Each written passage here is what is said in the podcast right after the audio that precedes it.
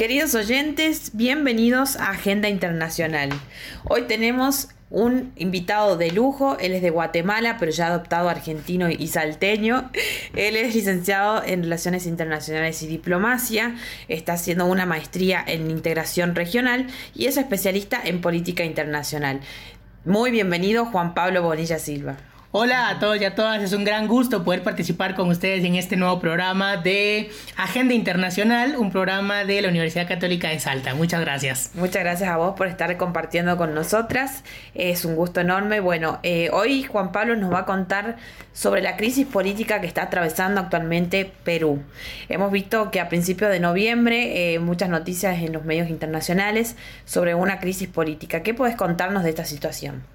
Bueno, la verdad esta es la punta del iceberg de, una gran crisis que viene de hace mucho tiempo. No es una crisis que se haya generado ahora, a principios de noviembre, sino es como el detonante o el explosivo de una serie de acontecimientos. Por ejemplo, tenemos el gobierno durante una década de Fujimori, quien disuelve el Congreso, reforma la, justicia, quien eh, renuncia desde Japón, es un tema, un dato muy importante, que no renuncia estando en Perú, sino renuncia en Japón, y el Congreso de la Nación no le acepta la renuncia y decide destituirlo.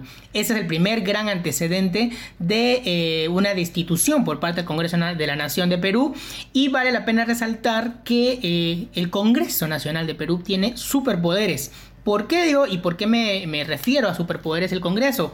Porque son únicamente 130 diputados, estamos hablando que la representación es de poco más de 200 mil habitantes por cada diputado, y entre estos 130 eh, personas pues deciden el futuro del presidente de la nación. Eh, la crisis que tenemos hoy en día comienza fuertemente en el año 2018 cuando Pedro Pablo Kuczynski le gana las elecciones a Keiko Fujimori por un margen de cero, punto y fracción, o sea, un 50 y casi 51% contra un 49%, por consiguiente, el forcejeo por el poder de la oposición en el Congreso y PPK pues se vuelve significativo tan significativo que solo con, bueno, no es de menor instante, menor eh, de, jerarquía, que PPK se ve salpicado por el tema de Odebrecht, eh, temas de corrupción, no solo en la región, sino latinoamericana, sino también en África, y que de, prácticamente renuncia a la presidencia y asume su primer, su primer vicepresidente, que es Vizcarra. Esta semana, o el top de la, de la crisis que tenemos actualmente, es debido a que el Congreso de la, de la, nación asumiendo incompatibilidad moral de Vizcarra para poder gobernar lo destituye. ¿Por qué incompatibilidad moral? Porque los medios de comunicación hacen públicas denuncias, dentro de comillas, de corrupción antes de que Vizcarra sea vicepresidente y posterior presidente de la nación. O sea, estamos hablando que son denuncias de corrupción nada más, sin imputaciones, sin una denuncia penal del lado de la fiscalía, sin investigaciones y eh, lo que prácticamente sería esto es eh, la evidencia del forcejeo de poder que tienen entre el Congreso y el Ejecutivo.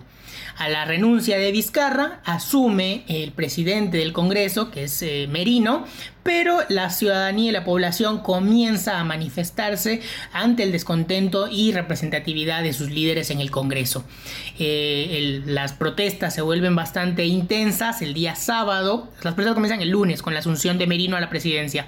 El día sábado Lamentablemente hay dos jóvenes fallecidos, lo que causa que 12 de los 18 ministros de, Merino renuncien.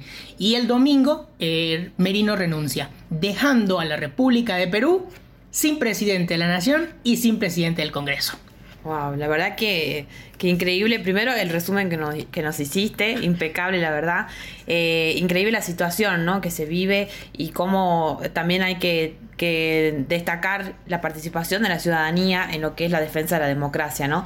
Actualmente, ¿cómo quedó el país y cómo ves vos como analista internacional que se va a a desenvolver, a, finalmente solucionar esta situación. Bueno, el Congreso después de dos días de derivaciones, de diálogos, logra un consenso y nombran a Francisco Sagasti como presidente de la nación, quien es un presidente de transición, pues en el, primer semestre del 2021 tenemos elecciones generales para eh, la elección del nuevo presidente de la nación y obviamente los diputados del Congreso de la República.